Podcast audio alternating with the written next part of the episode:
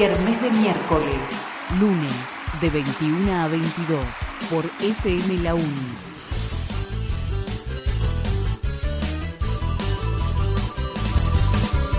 Dale Virgo, dale, poneme la kermés que está en el aire. Con lindas entrevistas y mucho arte, ponele tipo 9 que ya es tarde, que ya es tarde. Dale Virgo, dale, poneme la kermés que está en el aire. Con lindas entrevistas y mucho arte, ponete tipo 9 que ya es tarde, que ya es tarde. Kermés de miércoles.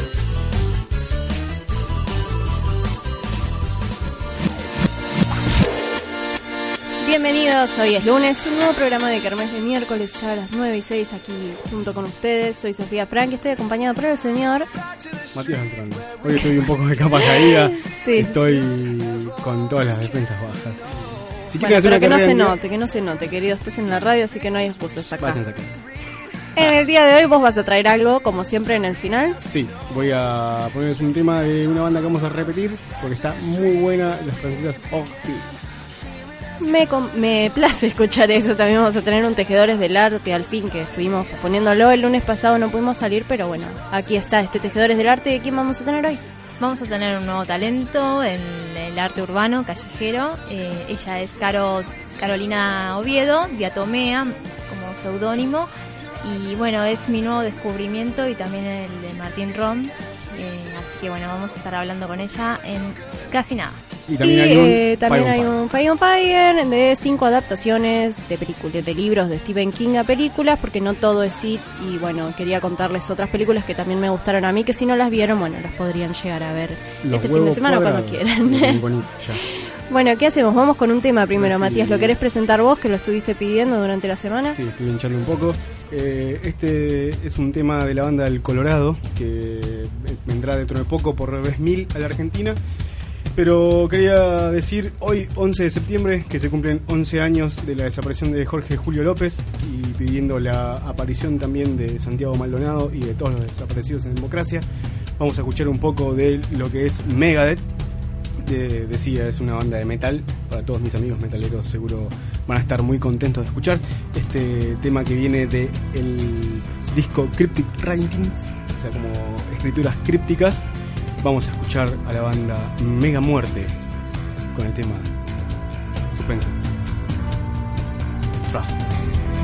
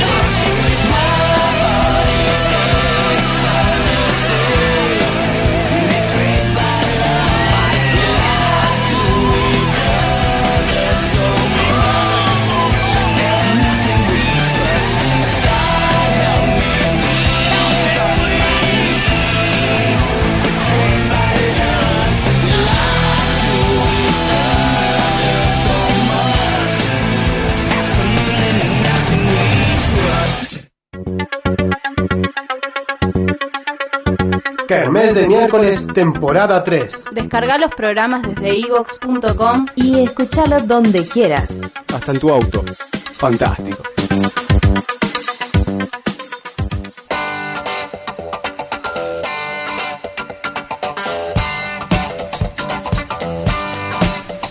Bueno, eh, ya llegó mi espacio. Tenemos a Carolina en el... ¿Qué espacio es este? Tejedores del Tejedores arte, del arte, querido. Por favor. Bueno, Caro, hola, ¿estás ahí? Sí, acá estoy. Ahí, ahí la escuchamos mejor. De- ¿La, la escuchás, Bien. Jen? Sí, ¿Me escuchan poquito. Bien. Sí. Buenas noches, Carolina. Hola, buenas noches. Acá Matías te habla y te paso con Jen, nuestra especialista en arte. Dale, hola Matías, ¿cómo estás? Buenas. Bien, Caro. Eh, bueno, le cuento a nuestros oyentes, Carolina es una estudiante de, de artes visuales que viene manejando el tema de la pintura ya hace tiempo, tiene unas pinturas muy lindas, con colores muy estridentes, así, unas composiciones hermosas, y hace casi un año eh, es fue como boom en las redes, por así decirlo, porque salió ganadora de eh, el primer concurso en arte argentino, en street art, de Martín Ron, el trama. Claro, sí, que él es director Claro, ahí. sí. El- fue el Festival Trama, sí, ya hace casi un año, es verdad, sí, ya pasó hace bastante. Creo que fue en abril de este año. Y mm, es, fue un festival internacional que se organizó de arte urbano, en el que participaron artistas de distintas nacionalidades y ellos fueron convocados para pintar en 3 de febrero sobre la avenida Alvear y había una pared sobre la que se hacía un concurso a nivel nacional en el que, bueno, vos tenés que presentar un boceto, que la temática era em, el arte en la calle, creo que sí, si mal no recuerdo. Y bueno, entonces yo presenté un boceto y sí quedé seleccionada. Bueno, Y bueno, fui y participé, la verdad que fue una experiencia increíble porque un nivel zarpado también del resto de todos los artistas que pintaron y eso para mí estuvo muy bueno. Contanos cómo elegiste la temática, porque es un mural, bueno, además de que ser una pared muy grande, eh, Sí. es hermoso, tiene como cierto encanto, o sea, habla un poco también de la sociedad, ¿no? Sí. Em, bueno, yo en, en sí siempre que, que hago murales y, y pinto en la calle, tengo en cuenta que para mí es también una responsabilidad muy grande invadir el espacio público, ¿no? E imponerse em, en un lugar y trato de que eso sea algo que aporte también, que aporte visualmente a los vecinos y a las vecinas, que sea algo armónico, que, que les transmite un mensaje positivo. Siempre también me parece que está bueno em, eh, estar al corriente, también quejarse y también, pro- o sea, de, de la sociedad, de las cosas que los- nos molestan y no nos gustan y queremos cambiar, pero proponer también un mensaje que sea positivo y de construcción para mostrar en la calle, ¿no? Porque a veces también estamos ya demasiado bombardeados con un montón de, de noticias y de situaciones desagradables con las que vivimos todo el tiempo, que también está bueno resaltar otras cosas. Bueno, siempre estamos como impregnados de información extra en la calle, sobre todo las publicidades, pero quizás la tenemos un poco más, eh, De una. sí, tan entrenado el ojo que no la, ya no las ve, no las vemos, pero capaz entra de otra manera ese mensaje. Eh, a mí este mural que hiciste, eh, igual yo le encuentro cierta linealidad con las obras que venís trabajando, pero es, bueno, le voy a contar a, a los que están escuchando, es un mural que tiene como unos colosos, eh, unos pies enormes, eh, que van caminando por un, bueno, por un- como un sendero y al costado se ven las ciudades, pero chiquititas. Tiene como Sí. un mensaje de, me imagino que viene por ese lado de que qué tan grande o qué, qué lugar ocupamos en, en la sociedad. De una, es Sí. cierto, y ta- está bueno también esa mirada y el aporte que le haces. Sí, En realidad yo cuando cuando lo pensé también, sí, son pies como de personas gigantes, eh, que en realidad lo único que son son los pies, entonces tampoco se sabe el sexo de las personas o el género, que vienen avanzando por la ciudad y a medida que ellas pasan, como que la naturaleza va tomando la ciudad y se va transformando, ¿no? Y a su vez, estos pies dejan un, una estela o una sombra que es un arcoíris de colores. Y yo, bueno, si querés te, te cuento que justo te quería contar también que en parte eh, me, me inspiré en las marchas de los encuentros de mujeres que, que suelo participar todos los años en, en los encuentros que se hacen acá en Argentina. Sí. Y, y bueno, y para mí esas fueron mis primeras marchas también, eh, el sentido de estar con un grupo de gente, en este caso también mayormente mujeres, aunque también van hombres, eh, todos, a pesar de las diferencias en un montón de cosas que podemos llegar a tener en, en, en ciertas situaciones o en cómo vemos determinadas cosas, estar unidos en ese momento por una causa, por, por estar luchando por algo, es como que es algo que siempre me impresionó mucho. Y Sí. bueno, y también eso fue parte de lo que quería representar. Y ahora, Eh, bueno, estamos cercanas a ir dentro de poquito otro, otro encuentro de mujeres próximamente que se va a hacer en Chaco. Y ahí también voy a estar pintando en, en este nuevo encuentro. Que eso para mí es un, un desafío porque siempre participé de los encuentros, pero nunca pinté un mural. Así que este año voy a estar ahí pintando un mural y estoy recontenta. Sí, la verdad que son muy lindos. Leí en, bueno, buscando información, eh, leí que decís que para vos esta intervención que haces en la calle es una decisión política. Estás haciendo política, ¿querés explicarlo vos? Como me pareció Sí, muy lindo yo- como lo leí. Eh, en realidad pienso como que nosotros política hacemos con, con cada una de nuestras acciones, cómo Sí. encaramos y cómo nos movemos en nuestras situaciones más cotidianas, o sea, eh, muchas veces el lugar donde elegís comprar o donde no elegís comprar o cómo elegís, no sé, desempeñarte en tu laburo o todo eso también es hacer política. Sí.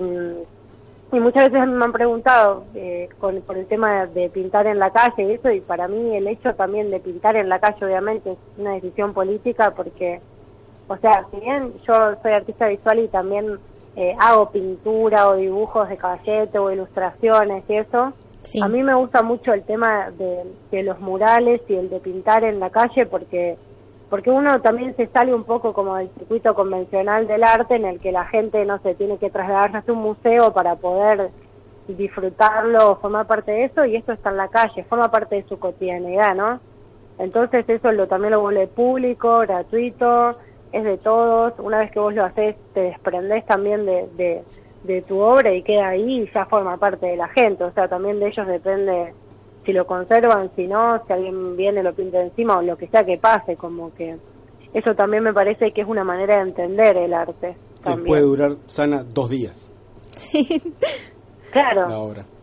de una. Sí, es un tema la calle, pero lo que tiene de bueno, me imagino que es esa adrenalina y esa posición que te coloca frente a los que transitan.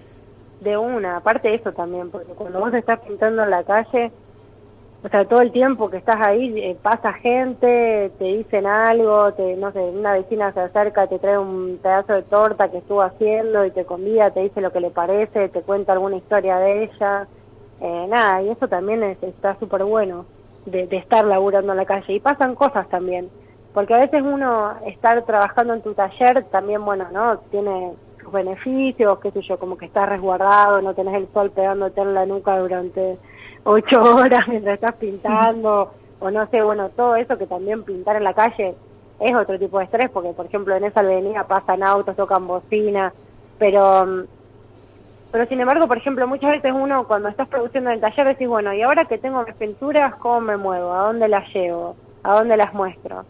Y cuando vos estás pintando en la calle, de repente por estar ahí pasa la gente y te dice, me gustó lo que haces, no sé, querés pintarme en mi casa tal cosa, no sé, surgen otras relaciones, pasan cosas a partir de eso, que es como parte para mí como el movimiento también, ¿no? Como que a veces uno sale y entonces te expones y, y eso está bueno también, porque tal vez no te lo esperás, son cosas de la calle, qué sé yo. Sí, es, es te coloca en otro lugar. Aparte, bueno, vos lo sabés, so- cuando sos pintora estás recluida y de repente los murales te, te colocan en una posición diferente a, bueno, al trato con la gente y de repente es como que salís, bueno, de... te- también te dispara muchas ideas, De te cambia. De uno. Yo te iba a hacer esta pregunta, eh, porque me parece, bueno, que debe estar asociada eh, también a tus pinturas, pero me gustaría, porque que vos me expliques mejor, a ver si yo estoy en lo correcto. Bueno, Diatomea es un seudónimo y se debe a una cosa lírica, ¿no? Ah, sí. Sí, Diatomea es mi seudónimo y bueno, se debe en realidad como a mis comienzos, cuando yo empecé, que bueno, siempre igual uno sigue empezando, ¿no? Pero sí. Em, cuando yo este, dejé, estaba siendo un estudiante, también sigo estudiando ahora, por eso no sé cómo arrancarlo, ahora estoy estudiando otra cosa, vidrio y eso, pero creo que uno tampoco nunca termina de estudiar. Pero en un momento uno ya es como que no es solamente un estudiante y ya tenés que empezar a decir, bueno, ¿qué voy a hacer, no? O sea, más allá de, hacer los ejercicios que otros me piden que haga, todo empezar a producir mi propia obra y cómo la encaro. Entonces yo ahí empecé a, bueno, a ver con qué imágenes me conectaba más y a tratar de encontrar una explicación a eso para empezar a guiar mi producción. Y empecé como a ver que me conectaba mucho con todas las imágenes que eran, no sé, fotografías microscópicas o que tenían que ver con, con la naturaleza, con lo orgánico, con las estructuras de la naturaleza. Y bueno, las diatomeas son unas algas unicelulares que... Mm, que tienen formas fractales, que para mí son muy bonitas y yo creo que nos conectamos mucho con, con esas formas, porque si bien cuando las vemos parecen abstractas, nosotros estamos compuestos y creados con las mismas, de las mismas formas, entonces como que tenemos cierta conexión con eso. Y bueno, de ahí surge el nombre de Atomea. Sí. Y bueno, entonces tuve que, me parecía que estaba bueno también laburar con un seudónimo porque, no sé, me llamó la atención pensarlo de esa manera y quedó y bueno, está, ya lo apropié también, por ahí viene. Bueno, y una última cosita. Eh, vi uno de tus murales y eh, bueno, que tiene que ver con que usas muchas técnicas entre un poco de grafiti, aerosol. Eh, hay uno que es como, me imagino que son placas, hmm. que lo resolves muy bien el tema de hacer una figura, bueno, con stencil, ¿no? Sería tipo de cerebros que Sí. Este, vos utilizás eh, muchas técnicas, o sea, no solamente pintura látex. No, no, depende, o sea, también depende a veces la pared donde te toca pintar, la pintura con la que vas a poder trabajar arriba. O sea, yo siempre prefiero trabajar con pintura al agua por una cuestión de que estar con el aguarrás y todo eso durante varios días es como una paja porque te hace mal también y no está bueno. Pero mm, pero sí, eh, esos que vos viste que trabajé con, con stenciles, también los hice con, otro, con otras chicas. Yo en ese momento estaba en un colectivo de mujeres muralistas y, y sí, elaboramos con stenciles, con diferentes plantillas. Eso también es parte, como a veces uno darle una formación también con más plástica e ir sumando recursos y después tratar de, de, de aprovecharlos todos. Podemos decir, bueno, tengo una idea, ¿cuál es la mejor manera de decirlo? No sé y bueno, por ejemplo, en uno hicimos queríamos hicimos un mural en el que queríamos poner a niños que tenía que ver con los 30, era como un festejo por los 30 años de democracia en Mendoza. Y entonces queríamos poner a los niños de los barrios y que y se nos ocurrió que sean los niños de los barrios de, de Mendoza que iban a estudiar en ese momento una escuela donde una de estas chicas daba un taller extracurricular y entonces sacamos fotos de esos niños y después usamos la técnica del stencil para aumentarlas y hacernos una nena que su cabeza tenía, que cuatro metros de alto, ¿no? Y era esa nena en particular. Entonces sí, como que bueno, a veces vos decís, bueno, tengo una idea y tratás de pensar dentro de los recursos que tenés o que conoces cuál es el mejor para usarlo. Pero, eh, así que bueno, sí, trato más o menos de ver. Bueno, así que muchas gracias por, eh, por eh, haber accedido a la charla. Y bueno, le recomiendo a todos los kermeseros que la busquen. Está en Instagram como Caro Diatomea. Y eh, creo que también tenés Facebook. Sí, es, el Instagram es caro.diatomea y el Facebook es diatomea. Así que si quieren entrar y chusmear lo que hago, están más que invitados. Y yo quiero agradecerles también a ustedes por haberme invitado a participar en la radio. La verdad es que me encanta, también me pone muy contenta que les guste lo que hago y lo que vieron y que hayan también estado chusmeando mis cosas. Vamos a seguir. Vamos a seguir chusmeando, no te preocupes. este... bueno, cuando quieras, si querés. Eh, ahora yo voy a ir a pintar también el encuentro de mujeres y si tenés ganas después que hablemos y te cuento también cómo estuvo todo y eso, no hay ningún drama. Buenísimo, buenísimo. Buenísimo, vamos a estar al tanto. Muchas Bueno, gracias por estar en Kermés y bueno, nos, nos escuchamos en la siguiente semana. Dale, les mando besos, éxitos. Hasta luego.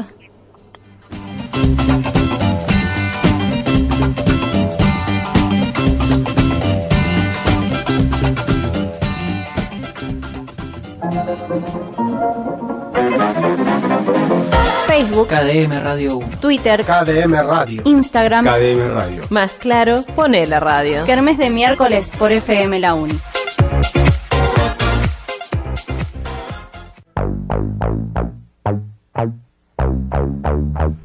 Y bueno, no, no sabía qué canción de Stephen King podía poner de fondo, así que vamos a tener esta canción que también está muy buena, ¿no? Está perfecto.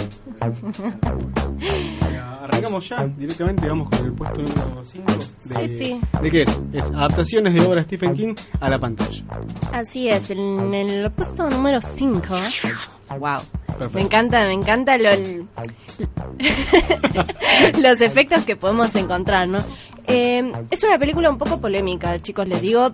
eh, la dejo en una recomendación como personal, pero que mucha gente no la recomienda tanto y como que despierta amores y odios. Es Mercy de 2014. La pueden encontrar en Netflix, por eso también la, eh, la agregué a esta lista porque me fácil parece que es, es bastante fácil el acceso.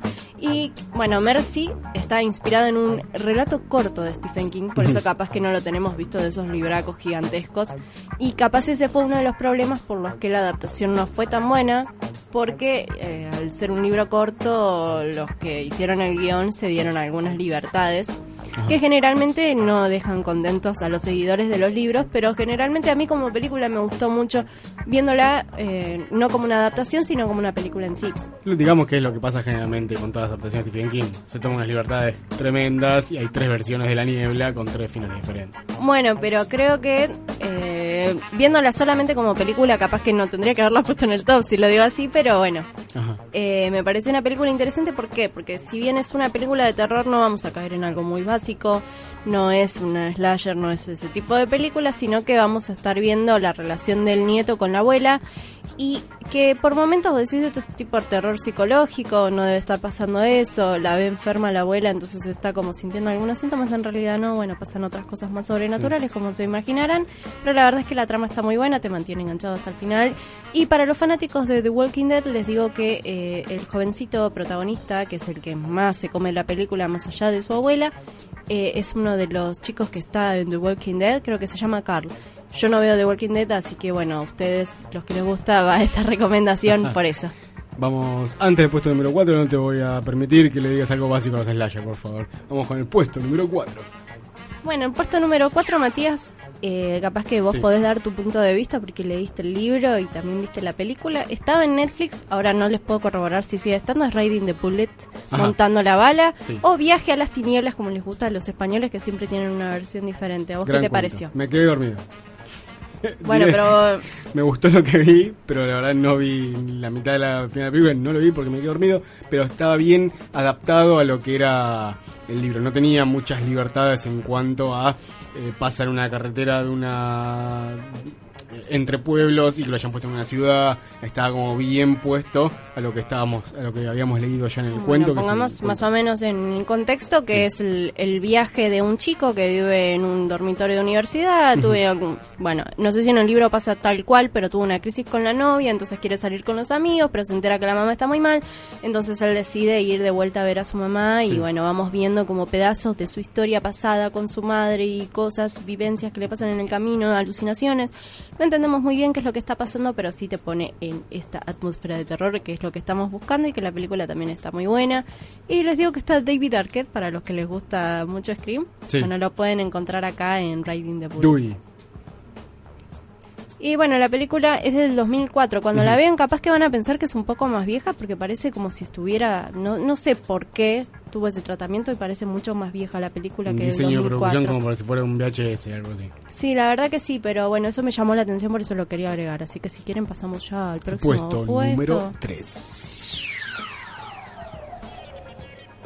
Que es. Chan, chan, chan, chan. El puesto número 3 es eh, Maldición Gitana, la pueden encontrar en Netflix. Ah, esa no No, no, no la tenías No, no. tus cosas. Bueno, sí.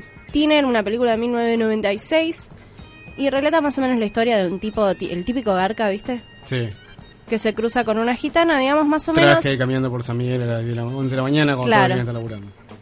Eh, te muestra mucho como él, una persona bastante desagradable cuando come y, y bueno, que, también tiene como un exceso de peso, se, se encuentra con una gitana, vamos más o menos como esta película, ¿cómo se llama Matías? La de la gitana que la maldice a la chica que vos la odias. Ah, la de Sam Eh, Raimi. Sí, Drag la- Me to Hell. Exacto. Bueno, digamos que la premisa es más o menos la misma, ¿no? Él se encuentra con una gitana, la trata mal y ella le pone un maleficio, en este caso, adelgazar. Y entonces vos es como decís, bueno, pero tiene un problema de sobrepeso, ¿qué puede hacerle de malo adelgazar? Bueno, la vida se le viene a pique y cada vez está más y más y más flaco. Y vamos a estar hasta el final esperando a ver qué es lo que le pasa. Si va a terminar convirtiendo en un esqueleto, va a poder eh, revertir esta maldición, ¿qué va a pasar? Bueno, la película está muy buena y tiene grandes actuaciones, así que se las recomiendo. Y les digo, esta sí está en Netflix, así que ya la pueden buscar cuando termine Kermés de miércoles. Cada vez más parecido a Christian Bale en El Maquinista. Sí, sí, sí, digamos que tiene como ese efecto porque el actor obviamente no es que tiene un exceso de peso, sino que también está montado, entonces Sí. vos vas viendo todas sus transformaciones durante la película. Entonces ahora vamos a pasar al puesto número 2. ¿Qué es? En el puesto número 2 vamos a tener a Christine, la película de 1983. ¿En el 2? Esa es Sí, la en realidad era la, primera, pero decidí cómo cambiarlo en este momento. Decime, ¿de qué va Cristian? Christine, una película eh, para la gente que le gustan mucho los autos. Sí.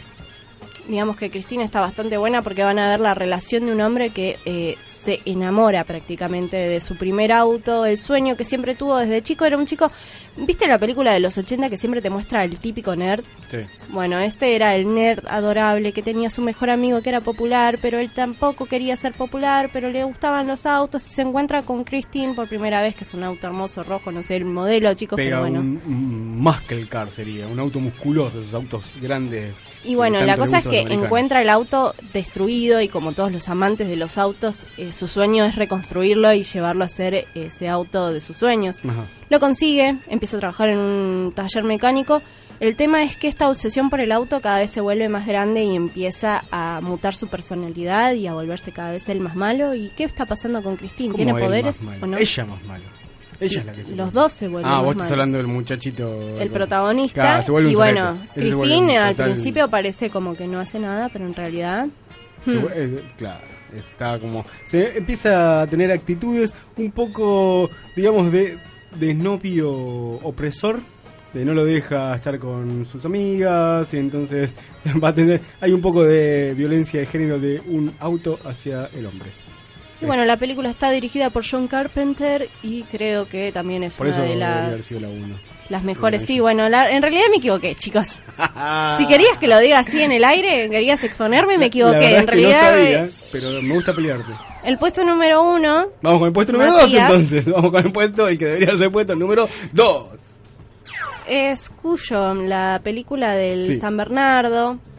Me gusta mucho la idea de Stephen King de mostrarnos cosas muy diferentes a lo que nosotros nos imaginamos con el terror, ¿no? No es una persona gigantesca corriéndonos, sino que ahora es decir- un perrito. Básicamente que agarra una cosa y lo hace malo. Un Sí, perro, un auto, Es, la niebla, increíble la capacidad que tiene como para transformar en el enemigo a cosas que nunca te imaginás, como por ejemplo el perro San Bernardo, que es el más adorable del mundo. Ajá. Bueno, en esta película vamos a ver cómo se infecta al perro con rabia por el tema de que lo muerde un murciélago y está empezando a aterrorizar a dos de los integrantes de la familia con quien vive, el nenito y la mamá, por supuesto, y siempre el padre nunca sabe nada, pero bueno. Les dejo la recomendación de Cuyo que siempre la pasan por TMZ, el canal ese. Sí. Eh, de clásicos 80, 70. Así que estoy segura de que en algún momento la van a encontrar y bueno, que sepan que es... Si no torren, muchachos, de- protocolo Vitorren. Bueno, pero eh, digo porque siempre la pasan y por ahí uno la, la pasa de largo porque no sabe qué es. Bueno, sí, es una de Stephen King. Claramente no quería poner este The Shining, It, eh, si me quieren seguir tirando letras de La Niebla. Niebla. Y todas las películas, eh, Carrie, eh, Cementerio de Animales, porque me imagino que, bueno, o- o conocen recomendaciones de todas. esas, ya fue chicos, pero bueno. Espero que las busquen y que Somos les hipster de, guste. de Stephen King. Sí, bueno, si vamos a hacer recomendaciones, por lo menos que no sean tan obvias. Claro. Bueno, hasta aquí llegó mi Five on Fire. ¿Vamos No. ahora con un tema o con una tanda? Creo que vamos con una tanda, pero... Bueno, Una un temita. Un temita. ¿Lo querés presentar, Matías? ¿Tu tema ochentoso? Vamos a escuchar a Money for Nothing de Dire Straits.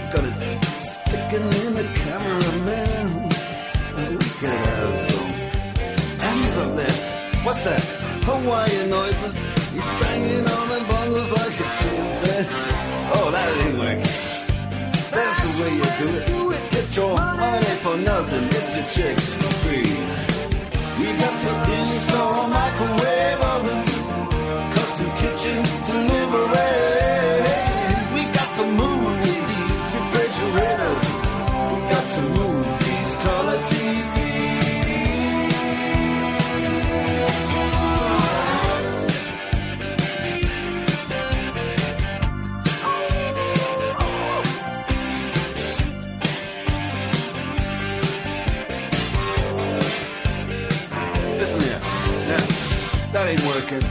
That's the way you do it. You play the guitar on the MTV. That ain't working. That's the way you do it. Money for nothing and your chicks for free. Money for nothing.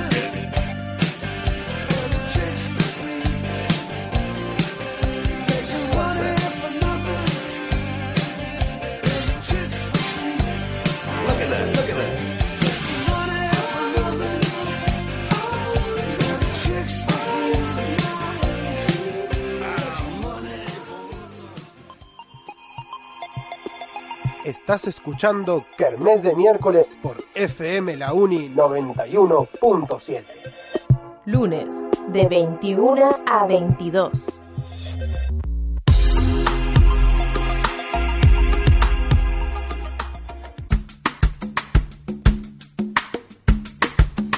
Bueno, Mati, ya tenemos la fecha para el Sarmiento Sangriento, ¿verdad? Exacto, 4 de noviembre en el multiespacio de la universidad, el que está sobre la calle José León Suárez y esquina Gutiérrez. Eh, de 17 horas arranca, vénganse hasta las 21.30, 22. Vamos a estar con este festival que se articula por la afinidad al asco, al miedo, a lo perturbador, a, todo lo, lo que engloba el género terror y fantástico. ¿Qué, qué vamos a tener ese día, Sofía? Vamos a tener muchas cosas, entre ellas capaz la estrella de la noche, día, tarde, porque vamos a tener como un horario bastante amplio, va a Ajá. ser las proyecciones, que si querés contar un poquito más cuáles son y el orden, Van a ya vamos a ser- decir el orden porque creo que todavía no lo habías dicho. Eh, no, va- podemos decir el orden, lo que nos va a faltar decir es eh, acomodar un poquito los horarios. Vamos a estar proyectando The Evil Dead, la primera, la que arrancó la franquicia ya por el 81, eh, dirigida por Sam Raimi y protagonizada por Bruce Campbell. Eso que después originó Noche Alucinante, o sea, Evil Dead 2, la que es la comedia de terror, lo que después derivó en Army of Darkness y lo que ahora está en la remake del año pasado, no, el No, 2013, 2014 me 2014 parece por ahí del uruguayo Fede Álvarez y la re- reciente que ya está por su empezar su tercera temporada Ash vs Evil Dead vamos a pasar a la original la que abrió todo la que cambió todo la que fue original la que no es una comedia es de terror posta The Evil Dead Nos vamos a tener también La Frecuencia Kirlian, una serie web animada que habla sobre una radio que transmite eh, todas las noches y de noche y cada tanto eh, em- cuenta sobre personajes variopintos y tenebrosos que pasan en el pueblo de Kirlian. Van a estar también sus eh, creadores, eh, Ponce y Bengoa, eh, haciendo una charla post eh, proyección, así que pueden venir a preguntarles todo lo que quieran sobre cómo producir una serie web animada y, y tener éxito como están teniendo ahora los, los chicos. Y también, este, bueno, la proyección de la película nacional. La novedad, que es Y que hemos conseguido que venga de mano de sus directores hacia el Sarmiento Sangriento, que este año va a ser. Exacto, hablamos con Sebastián y Federico Rothstein para que nos den Terror 5, esta película de mm, cinco historias eh, te- terroríficas que fue estrenada este año allá por mm, febrero marzo. Nosotros ya la tenemos aquí en una calidad hermosa, en un Full HD precioso para que veamos en el microcine del multiespacio. Y capaz, capaz, hasta viene Sebastián Rothstein y capaz, capaz también viene con la máscara de la película. Así que estamos cruzando los dedos para que se pueda hacer un ratito y venir el 4 de noviembre. Bueno, también como ustedes se imaginan, no vamos a quedarnos solamente con las proyecciones de cine, sino ya que no también. es un ciclo de cine solo. Eh, al ser un festival vamos a tener a muchos puestos de cosas que tengan que ver con la temática. Por ejemplo, ya tenemos confirmado eh, Magic Shop of Magic. Shop of Horrors. Que Eh, vende cositas así para él se ella se denomina como que venden cosas para el brujo moderno como artículos de, de vudú capas velas velones portavelas y, también objetos muy decorativos, porque por ejemplo ahora tiene eh, diferentes sets de velas también con estampas de Sí. las- nuestras películas favoritas de los 80 y en adelante. Y también, este bueno, va a estar la gente de Hostil con indumentaria que también va a tener eh, muchas estampas de terror. Sí. Y también vamos a tener a Monsternauta que hace cuadros. eh, no, no sé el procedimiento que se hace, pero la verdad que están muy buenos y que también son todos temáticos de terror. ya vamos Y a ir por diciendo lado- qué más va a haber pero lo que se va a repetir desde el año pasado son los artistas Jenny te Sí. paso la pelota Bueno, voy a estar yo, pero trabajando Ajá. En vivo con una performance con Sí. José Luis eh, Netwick, Sí. que algunos ya lo tienen visto. ya lo entrevistamos aquí trajiste los audios Sí, ya es como parte de la es un amigo de la casa Sí, exacto. Y van a estar eh, otros artistas exponiendo sus trabajos. Tenemos a... Hasta ahora podemos decir Mepol, el gran ilustrador que va acá con sus trabajos. Y yo creo que debemos dejarla acá y mantener el misterio para más adelante. Vamos a tener a precisamente Chris. la que decía, Krista Sara va a estar. Bueno, También. no voy a adelantar más, pero sí, van a ver... pero va a haber lo que funcionó del año pasado, eh, la película clásica, los artistas en vivo y más. Vamos a tener eh, a quien le dice también tenemos venta de revistas, vamos, obviamente va a haber comida, va a haber morfi, va a haber birra, Que es va lo a más haber importante. licores, va a haber salado, dulce eh, y ya les vamos a ir adelantando qué más eh, vamos a tener ese día. 4 de noviembre, 17 horas en el multiespacio de la Universidad General Sarmiento. Pero lo cierto es que va a estar lleno de cosas, así que no van a tener, no van a saber dónde poner los ojos porque va a estar lleno, lleno, lleno de cosas de terror para todos los que les gusta y para los que no les gusta tanto van a poder venir a acompañar y pasarla también muy bien. Sarmiento Sangriento 2. Todos los que vuelven a la vida vienen cambiados, nosotros también.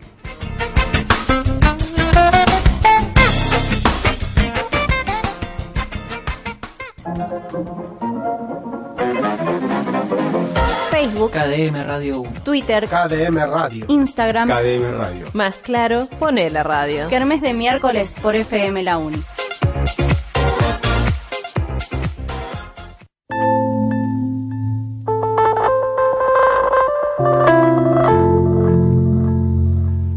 Y bueno, ya nos estamos por ir, pero no antes sin escuchar el sorritos de esta semana, Matías. Exacto, como ya habíamos dicho, no vamos a dejar en una única escucha y nada más aquellos artistas que queremos introducirles. Eh, son un poco feo eso, pero ya habíamos escuchado a las chicas, a las Octis, a las francesas, eh, cuando hablamos de la película Ro y también cuando pasamos un temita. Vamos a escuchar eh, a ellas con Paris Pourri. Eh, y nos despedimos. Yo de acá te digo, chau Sofi, nos vemos un ratito afuera. Bueno, nos vemos Matías, nos vemos Jenny, muchas gracias por todas las cosas que trajiste. Vamos a estar esperando más tejedores del arte y todos vamos a estar acá presentes el próximo lunes para que tengan mucho más kermés de miércoles. Hasta el próximo lunes. Nos vemos. Je suis défoncé, suite les hauts par sourcils foncés. Heureusement j'ai de la coke, j'y ai pensé. Taxi 20 euros, talons compensés. Paris, je croyais qu'on était poteaux. Les nuits d'hiver, la belle époque. Coco, monter sur scène au concert de négro. Payer la drogue ensemble, jamais perso. Paris, dans les rues sur ton dos. Sous tes capuche, triple galop. Sniffer la gros son électro. J'ai les pieds noirs à cause de la gueudreau. La mort, les clodos, un couteau planqué. Dehors sur les murs, salope y'a marqué. Je t'aime, il fait gris, personne m'a. Le fric à minuit, ouais j'ai tout claqué.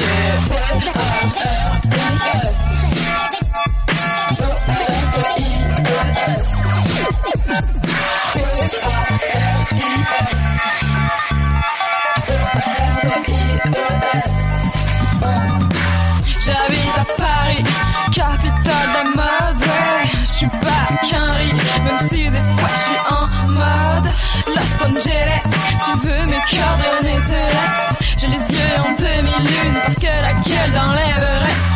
J'aime bien mettre qu'une boucle d'oreille. Je crois que c'est mon côté lesbienne. Les mecs d'ici, c'est à l'acide. Nous rendent tout à fait espiègle. Hein, et je m'en fiche de tout ce qu'on peut faire ici. Paris, l'enfer, quand t'as pas payé le verre de whisky. On sent pas la race, on chante du balavoine. Paname, c'est trop de la batte, j'ai glissé sur une peu de.